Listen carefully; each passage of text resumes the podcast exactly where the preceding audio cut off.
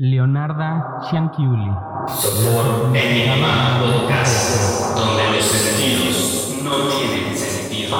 Leonarda Cianchiuli nació el 14 de noviembre de 1893 en Montella, en la provincia italiana de Avellino.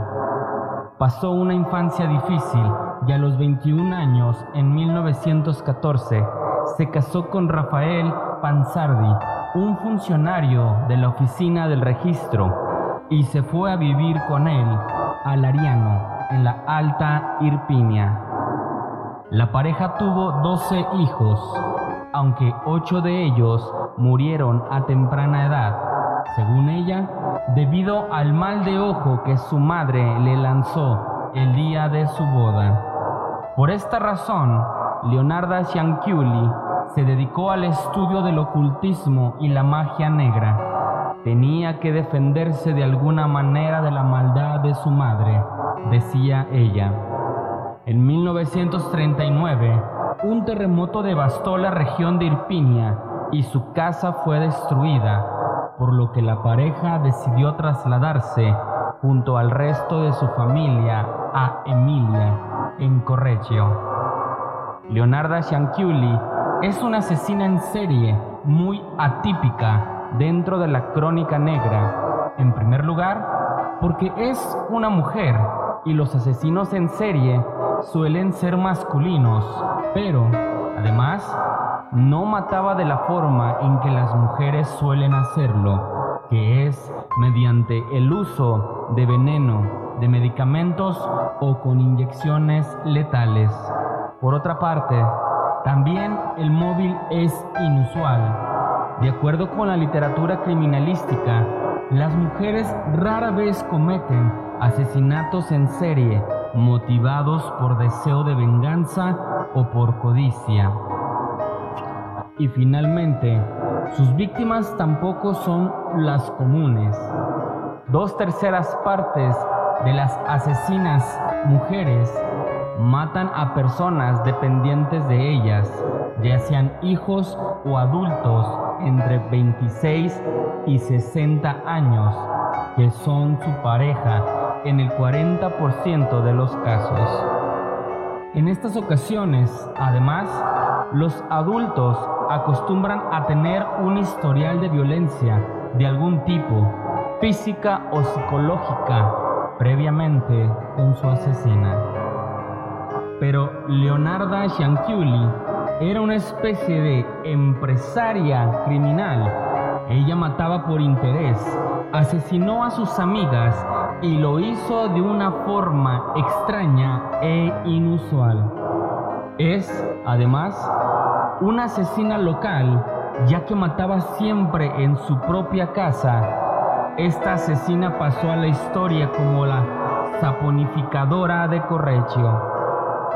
Como decíamos, Leonarda se trasladó a Emilia junto a su marido Rafael Panzardi, natural de Irpinia, que era empleado de la oficina de registro. Sin embargo, no mucho tiempo después, el matrimonio entró en crisis y ambos se separaron. Leonarda entonces se traslada al tercer piso de un edificio en Vía Cabur y frecuenta la clase media del entorno. Disfruta de compañía agradable y se dedica a la compra-venta de ropa usada. Su familia parece normal. Los cuatro niños se portan bien en la escuela y tienen amigos en el pueblo. Su marido se separa solo formalmente de ella y ambos mantuvieron siempre buenas relaciones. Leonarda pasa tardes enteras hablando con sus tres mejores amigas, Francesca Clementina Soavi, Virginia Cachiopo y Hermelinda Faustina Setti. Clementina era una mujer soltera que se ganaba el pan cuidando de los hijos de las madres de la zona que trabajaban en las fábricas o en los campos. Virginia Cachiopo, por su parte, era una ex cantante de ópera que siendo muy joven viajó a lugares exóticos como el Líbano o Egipto. fue una soprano de cierto renombre e incluso apareció en algunos periódicos de su época. De ella se dice que cantó en la Scala de Milán. Hermelinda Faustina Seti, finalmente apodada Raviti, era una mujer de pueblo, de un extracto social modestísimo y prácticamente analfabeta.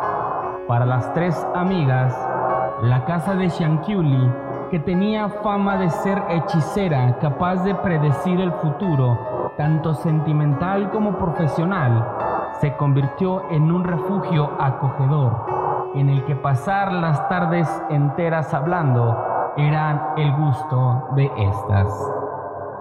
La primera víctima de Leonarda fue precisamente la última mencionada y la más débil de las tres, Hermelinda. Su personalidad era inestable hasta el punto de ser prácticamente sumisa.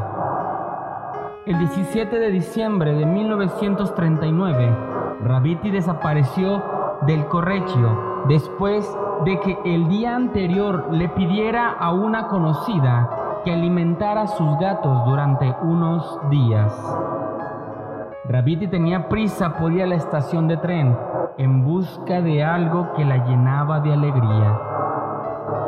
Agitada por la emoción y maquillada, lo cual era inusual para una mujer que jamás usaba cosméticos o perfumes, fue a la peluquería para que le hicieran la permanente y ahí contó a sus amigas que iba a casarse y que se iba a vivir a una ciudad no especificada en el sur de Italia. Los habitantes de Correggio vieron por última vez a Faustina Setti cuando entraba a la casa de Leonarda Cianchiuli. Luego desapareció para siempre. Aún así, esto no levantó sospechas, ya que todo el mundo veía como lo más normal que la mujer se despidiera de su mejor amiga antes de partir. La realidad fue muy diferente. Leonarda Shankiuli hizo creer a Raviti que iba a encontrar a su futuro marido en Pola. La convenció de salir y para que, mientras tanto, le dejara una carta con poderes notariales para administrar su patrimonio. La horrible mujer quería el dinero de su ingenua amiga. A continuación, la trajo a su casa por última vez y la mató. Arrastró el cadáver a un lugar oscuro, le amputó ambas piernas a la altura de la rodilla y la examinó mediante el sistema de poner unos cuencos bajo los dos miembros cercenados hasta llenarlos. Finalmente, decapitó con una sierra a la mujer y dividió su cuerpo en dos partes precisas. El rito se completó cuando la saponificadora encendió la olla de la colada, metió 7 kilos de sosa cáustica y derritió las partes del cadáver en agua hirviendo. Esa misma noche le dijo a su doncella, tenemos jabón para los próximos seis meses, pero Leonarda no hizo simplemente jabón del cuerpo torturado de su amiga. No debía desperdiciarse nada y, para su mente enferma, lo lógico era que el resto se utilizara para cocinar deliciosos pastelitos. Según sus propias palabras, en su libro de Memorias, Confesiones de un alma amargada, dijo, eché las partes en una olla, añadí 7 kilos de sosa cáustica que había comprado para hacer jabón y agité la mezcla hasta que las partes del cuerpo se disolvieron en una espesa papilla oscuro que vertí en varios cubos. En cuanto a la sangre en el cuenco, esperé hasta que hubo coagulado, la sequé en el horno, la molí y mezclé con harina, azúcar, chocolate, leche y huevos, así como un poco de margarina. Amasé todos los ingredientes Hice un montón de pastas de té crujientes y se las serví a las señoras que venían de visita, aunque Yusef y yo también comimos. La segunda víctima fue Clementina Soavi, cuyo asesinato tuvo lugar el 5 de septiembre de 1940. Poco antes, Clementina empezó a comentar a sus allegados que pronto dejaría Correggio porque había encontrado un trabajo como directora de un internado en Piacenza. Como podemos imaginar, Clementina no partió sin pasar antes por la casa de Leonora Cianchiuli, donde después de que fuera atrozmente asesinada, fue transformada en jabón e ingredientes de sus horribles dulces y panecillos. La desaparición de Soavi no despertó las sospechas de nadie. Todo se ajustaba al milímetro al plan de Shankiuli, que había meditado el delito punto por punto. Todo el mundo sabía que Clementina Soavi había encontrado un trabajo cerca de Florencia y que había partido con prisas no tuvo tiempo ni para despedirse. La víctima, antes de salir, confió el mobiliario de su casa y todos sus bienes a las capaces manos de su amiga Leonarda Cianchiuli para que ésta pudiera venderlos y enviar los beneficios a la Toscana.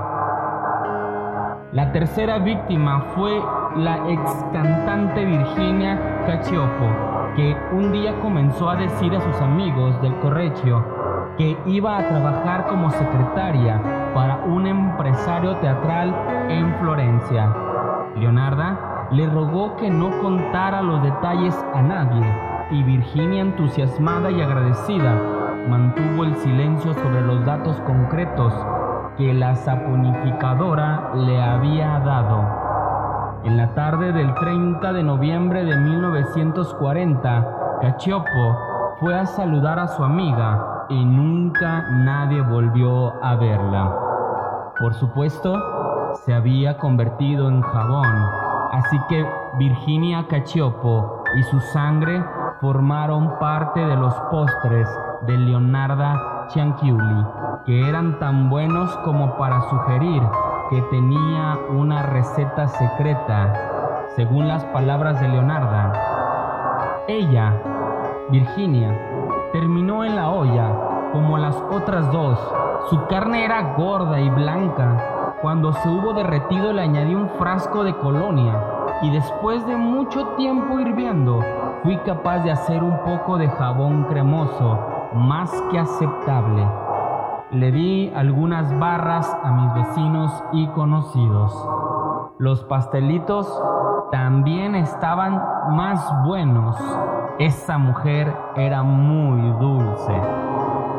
Sin embargo, este último crimen fue el que provocó la caída de la saponificadora, que quiso llevar demasiado lejos sus delirios criminales. Los familiares de Virginia empezaron a preguntarse por qué su pariente se había ido sin dejar unas señas o una dirección a la que escribir para poder contactar con ella. Así que su cuñada informó de sus temores al superintendente de la ciudad de Reggio Emilia y le contó que la última vez que la vio fue cuando Virginia entró en la casa de Leonarda Cianchiuli. El superintendente inició la investigación y pronto salió la verdad a la luz. Se descubrieron bonos del tesoro y joyas que pertenecían a las tres víctimas ocultas bajo un ladrillo, así como la ropa de las tres mujeres que Leonarda Cianchiuli con suma torpeza había revendido. Leonarda Cianchiuli fue procesada en Reggio Emilia en 1946 y durante el juicio juró que actuó sola, aunque cambió a menudo la versión de los hechos y, finalmente, confesó la verdad. Leonarda prometía a sus amigas un futuro atractivo, las adulaba, las seducía, las convencía para que no confiaran los detalles de sus proyectos a nadie, pues eso conllevaría el hundimiento del proyecto. De hecho, se sabe que las mujeres hablaban de su inminente partida. Todo formaba parte del juego. En el momento adecuado, las invitaba a su casa, les ofrecía una bebida a la que añadía un somnífero que las aturdía y, finalmente, las mataba con un hacha. El ritual terminaba con la disección del cuerpo, que luego lanzaba en pedazos a una olla junto con sosa cáustica. Durante el proceso, un médico forense intentó afirmar que tal operación no era posible. Leonarda se molestó y gritó, que alguien en este tribunal me dé un cadáver de cualquier edad y te lo demuestro. Hay que añadir que Leonarda Cianchiuli era consciente de sus crímenes y no mostró arrepentimiento alguno por haber matado a tres amigas inocentes. Cianchiuli fue encontrada culpable de sus crímenes y condenada a 30 años de prisión y 3 años en el psiquiátrico penitenciario de mujeres de Pozzuoli donde murió por una apoplejia cerebral el 15 de octubre de 1920. Una serie de objetos relacionados con el caso, incluida la olla en la que hirvió los cuerpos de sus víctimas, se exhiben en el Museo Criminológico de Roma.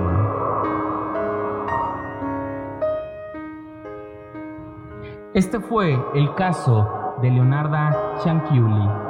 Si te gustó este material como los otros más, te invitamos a que compartas este contenido con tus amigos o familiares.